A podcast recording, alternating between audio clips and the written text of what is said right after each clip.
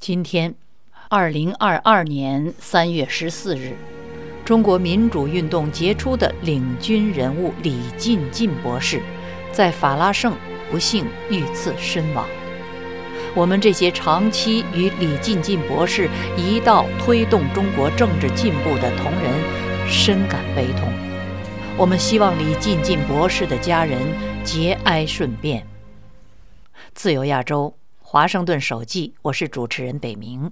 您刚才听到的是讣告，本节目是插播，悼念突然遇刺的中国杰出的八九流亡民主人士、美国职业律师李进进。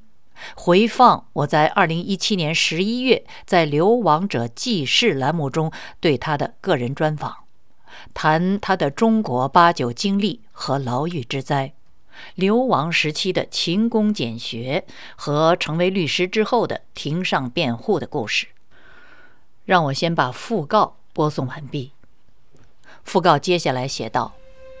李进进博士在上个世纪八十年代中期开始投身民运。他在中南政法大学做教研骨干时，参加陈子明团队的中国公民文化研究。一九八七年，李进进博士担任北京大学研究生会主席，推动北京大学研究生会与港台研究生社员交流。一九八九年民运期间，李进进博士创办北京工人自治联合会，为其撰写宪章，担任顾问。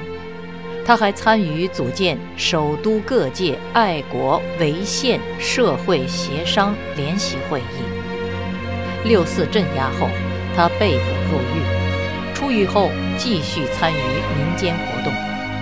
一九九三年。李进进到哥伦比亚大学做访问学者，后到威斯康星大学攻读法学博士学位。获得博士学位后，李进进到纽约开业，同时参加自由中国运动、中国宪政协进会、中国司法观察等组织，并担任要职。二十一世纪，李进进担任纪念胡耀邦、赵紫阳基金会主席。中国民主党全国委员会监察委员会主任委员和智库对话中国的法律顾问，六四纪念馆筹备委员会筹备委员。李进进博士在中国民主运动低潮时，信念坚定，热情如一，爱憎分明，慷慨仗义，深受同仁们爱戴。他不仅是我们策划和实施民运事件时充分信赖和依靠的战友，同时也是我们生活中不可或缺的朋友。他的去世是民运的重大损失，也是我们个人难以承受的损失。我们每个人都知道，李进进博士的最大愿望就是结束中共暴政。我们将更加努力地奋斗。早日告慰李进进博士在天之灵。李进进博士不朽。中国民主运动中李进进的同仁王丹、王军涛、魏京生、Paralink 等八十六人签名。以上是李进进中国民主运动中的同仁们所签署的讣告。接下来为您播送《华盛顿首记流亡者记事》专栏，二零一七年十一月对李进进的专访。从一名中国人民解放军军人和中国刑警，到一名美国职业律师，这之间的桥梁是流亡，这之间变化的起点是监狱。自由亚洲电台《华盛顿首季》专题《中国流亡者记事》。各位听众朋友，我是主持人北明。这一集流亡的主角是李进进先生。七十年代，他二十出头，是一名中国人民解放军战士，后来是中国的一位刑警。再后来，他的人生之路一路青云直上，先是湖北财经学院法律系毕业的学士，接着他成为北京大学法律系的法学硕士。然后成为北大法律系的博士候选人，而且是北大研究生会的主席。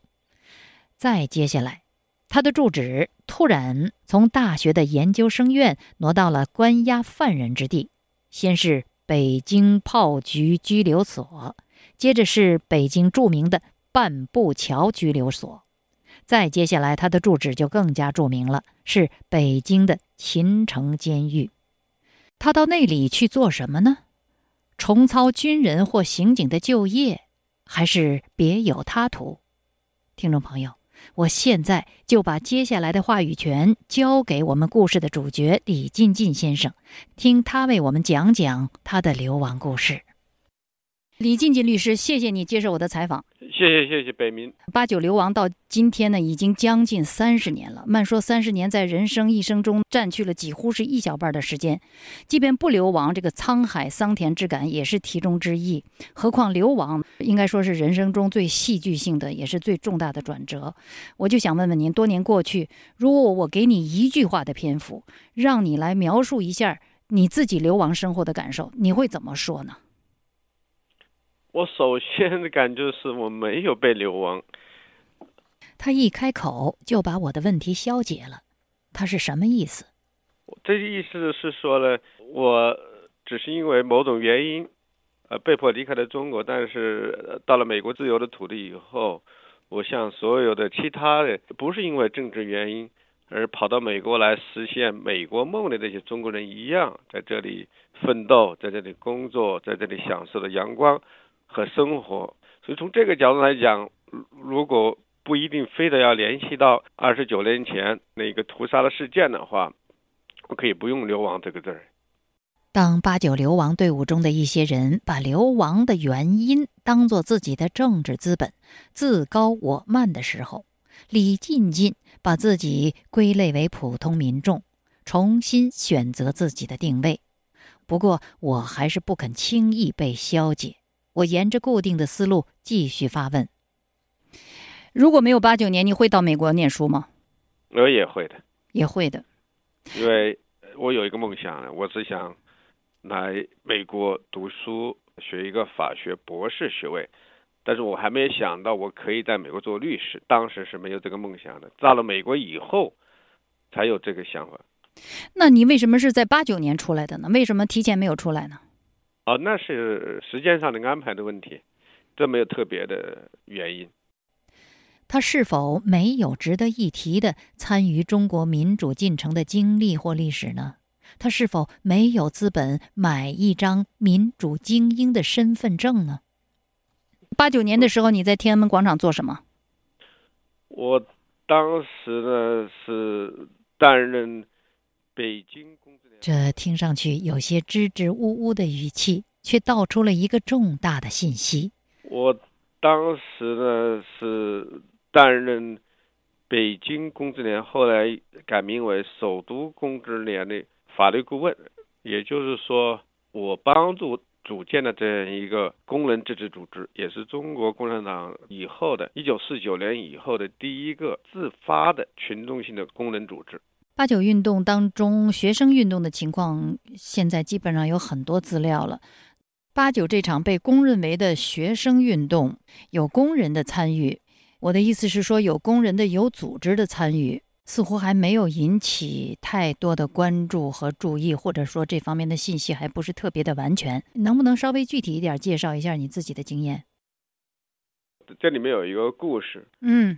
开始的时候，我对我这个研究生刚刚卸任的研究生会主席，呃，我的年纪比一般的人还大，是这些学生的老师辈，他们老师都是我的同学，但是从身份上来讲，我还是北京大学的博士研究生，也是一个学生。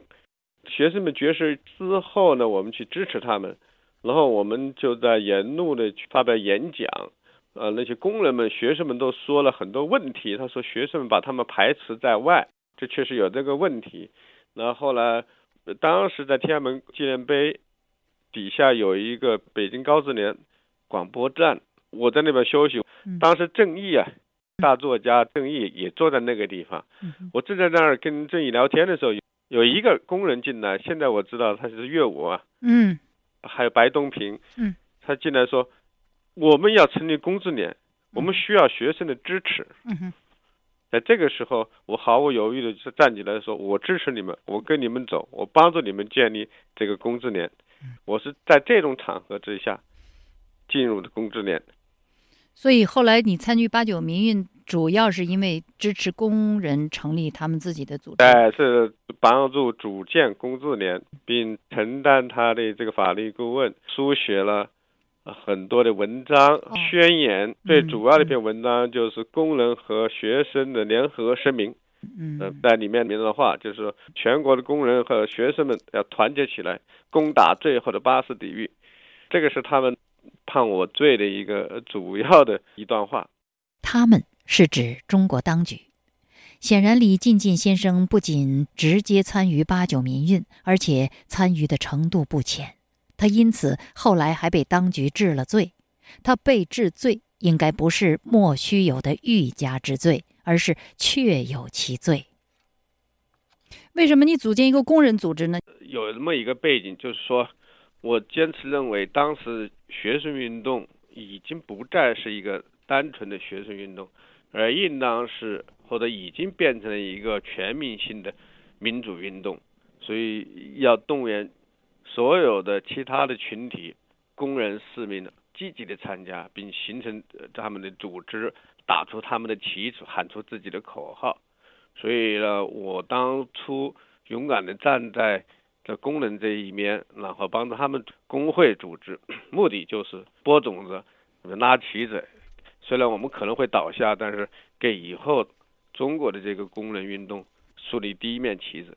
后来八九年开枪镇压之后，你哪年？你什么时候出来的？你是因为在国内读不下书了，还是受到牵连了？啊，我被抓了，抓捕了以后，在一九九一年四月二十二号，我被放出来，那已经关了一百二十二个月左右。哦，呃，当时是中国政府在国际环境的压力之下把我释放了。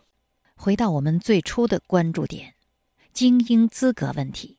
李进进先生有足够的资本买得一张重要精英的身份证。在此之后，你的生活是什么状况呢？我出来以后，我的案子的结论是免于起诉，免于起诉就是没有上法庭，它是一个有罪的决定。你是什么罪名？反革命宣传煽动罪。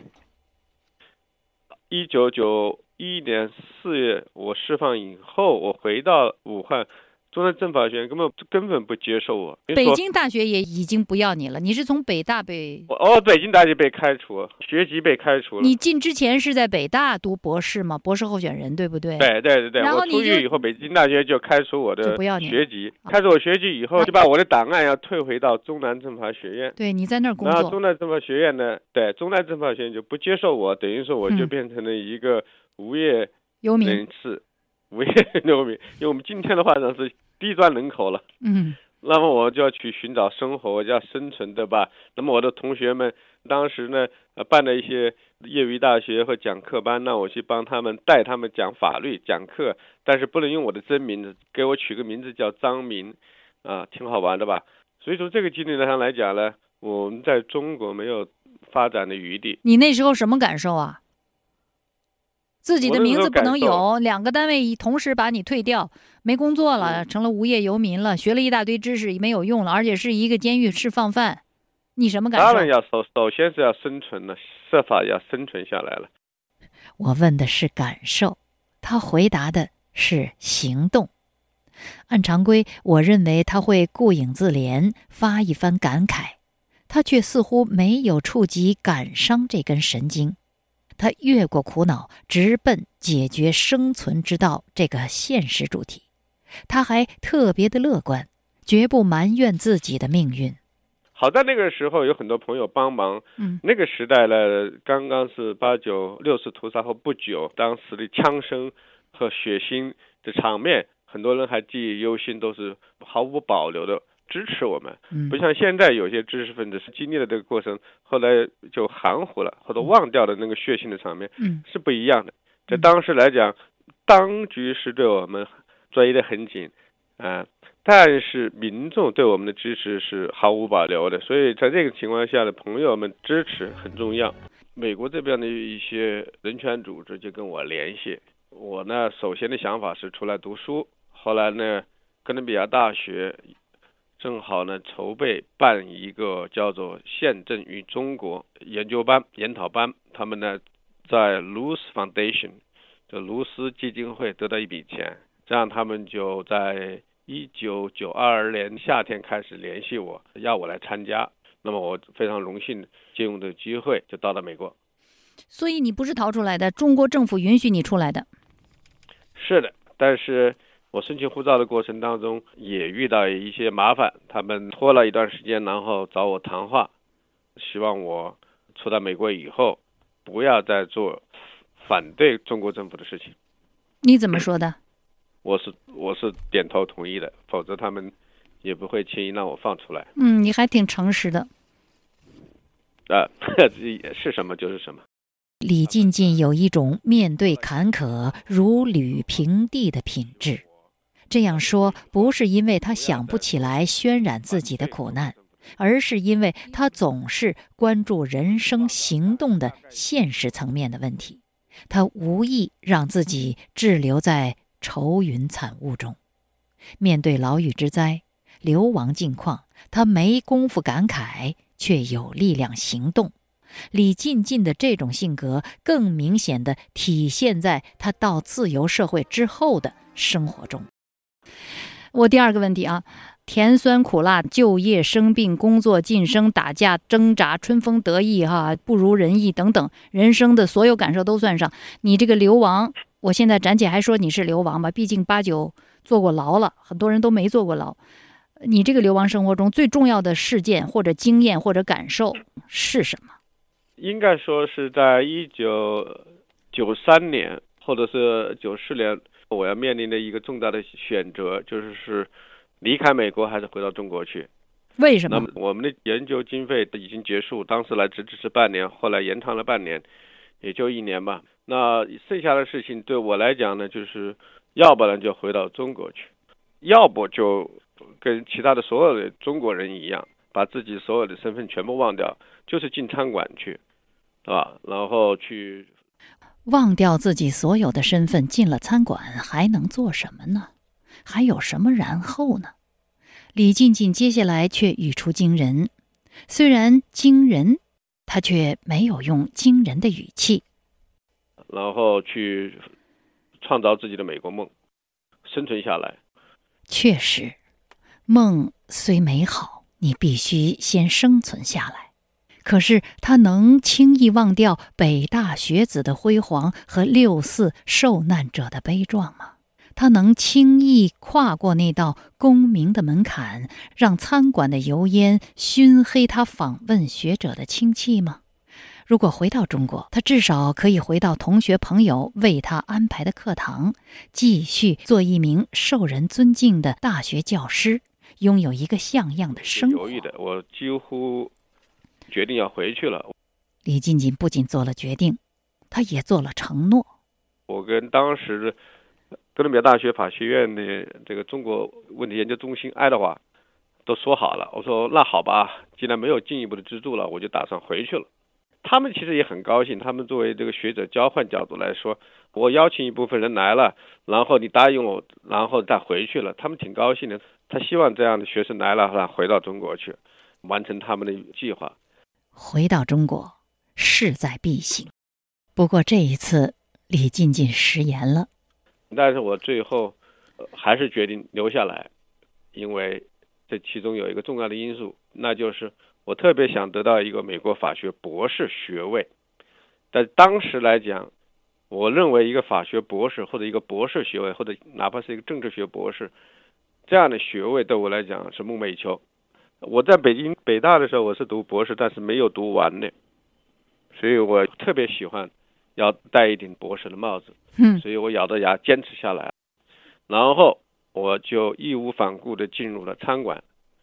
怀着博士的梦想，走进街边的餐馆，李进进既好高骛远，又脚踏实地。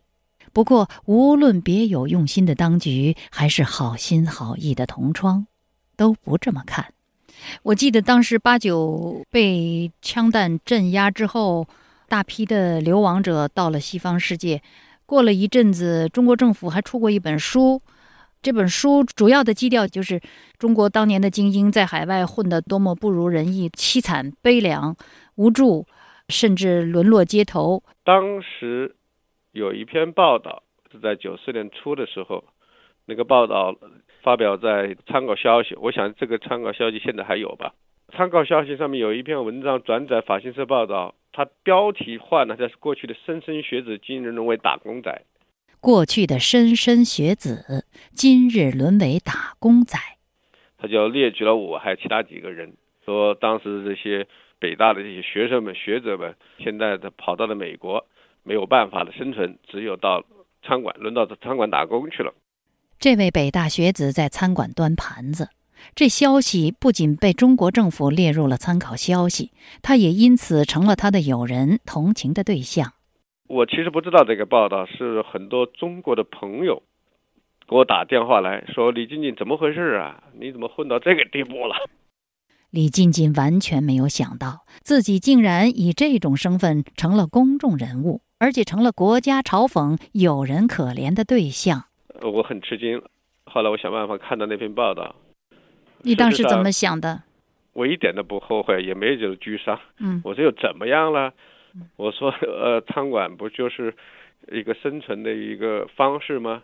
当然我是有信心，我不可能永远去打餐馆，对不对？嗯。啊，我我我没觉得什么大的沮丧，我又没把这个事当一回事儿，有什么了不起的？我当时确实没有什么太大的反应，我个人心理上没太大的压力。但是这件事情，我当然会反思。中国士兵和美国律师之间的距离是用什么丈量的？餐馆服务生和法庭上的律师作为辩护人之间的地位是用什么标注的？中国现实和美国梦想之间的落差是如何抹平的？就说为什么学者就不能进餐馆呢？进了餐馆又怎么样了？那我们所面对的那些都是来自于。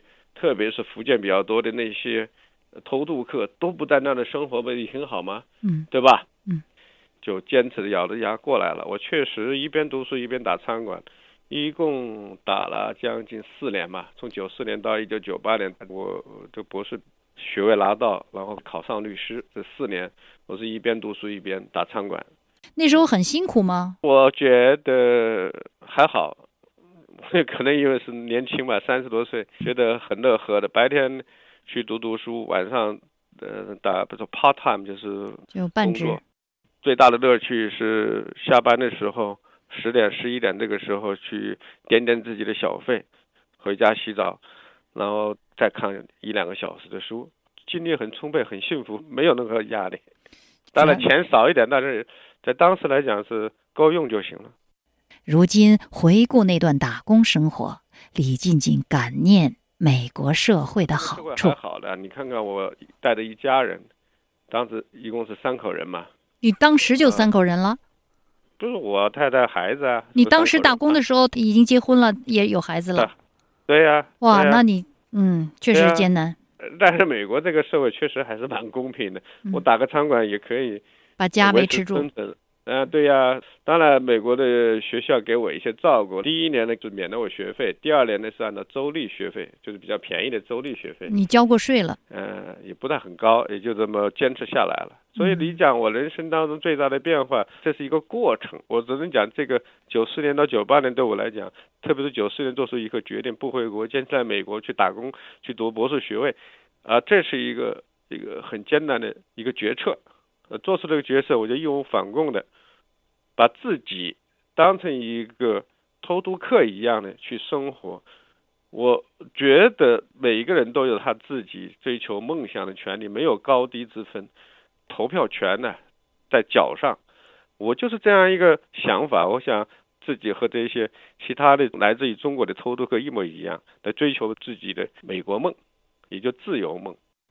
你当时的这个身份是怎么样的？因为你出来是以访问学者的身份或者是什么身份？那么你对访问学者，访问学者，那你后来打工不回去，这个算是违法的还是不违法的呢？你的这个身份怎么解决的？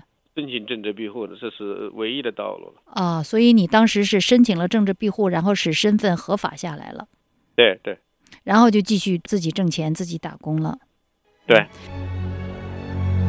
不是腥风血雨的追捕，是他乡异国的回眸；不是刑讯逼供的陈词，是壁立千仞的独白；不是千人一面的主流，是一花一世界的丹青。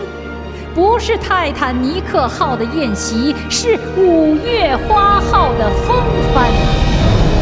本台华盛顿手记《中国流亡者记事》系列，拉开禁闭的帷幕，查看流亡者世界；打开封闭的画卷，展示特立独行的生活；翻越禁区的围墙，领略自由世界的风景。出离平庸多数的安逸，倾听寂绝存亡的金石之声。自由亚洲电台中文部华盛顿首记专题《中国流亡者记事》，请翻墙搜索关键字，跟踪收听。从流亡到现在，你读完书之后。变为律师，开业的律师了，这方面的专家了。做律师这一段生活，跟你所理解的中国的律师或者中国的法治情况、法律的建设情况相比，你有什么感受呢？嗯，给我讲这感受比较大。在我谈这个感受之前，我首先说一下子，我没有想到过我可以在美国来做律师。我想我这么大年纪，三十多岁，快四十岁了，学英文，怎么可能呢？这是一个方面，英文这一块更重要的考虑就是说，一个美国的法律制度为难道这么开放？我们一个外国人结结巴巴英文跑到美国还可以做律师，想都没想过。嗯，可是你出来读的就是法律吧？我是读法律，但是我在开始读法律的时候，我并没想我可以去做律师。当然，你只是想拿一个法律学的博士啊？对对对，我从本质上来讲呢，我没有考虑到这样一个外国人可以在美国来成为一个美国的律师。我没有对美国的这个法律制度和社会制度有充分的理解。我想，包括今天很多的中国人在那里，不管他的诋毁也好，批评们也好，对美国制度、对美国的社会是缺乏了解的。你不在这块土地上生活，你根本就没办法了解这个土地。呃，这是第一个在做律师之前的一个想法和期待。那么第二个方面呢，我在想，呃，做律师的，我比较荣幸的。在这个流亡的人群当中，做名律师，然后呢，学到了我不可能在中国能够理解的东西。中国士兵和美国律师之间的距离是靠勇气丈量的，餐馆服务生与法庭辩护人之间的地位是用平等标注的。中国现实与美国梦想之间的对比是以色彩勾兑而成的。各位听众朋友，李静静在这一集里没有告诉我们，他完成学业之后是如何具体的从一名法学博士、一名餐馆服务生变成了一名美国大都市的律师。但是下一集我们就要了解他终于放下四年为伍的碟子碗筷，走出餐馆，捧起美国宪法和法律，走进美国法庭之后的故事和感想。这是自由亚洲电台的华盛顿手记，纪念中国流亡者纽约律师李进进突然遇刺身亡的特别插播节目。李进进律师二零一七年十一月自述他流亡的生活的故事。我是主持人北明，北方的北，明天的明。我们下周同一时间再会。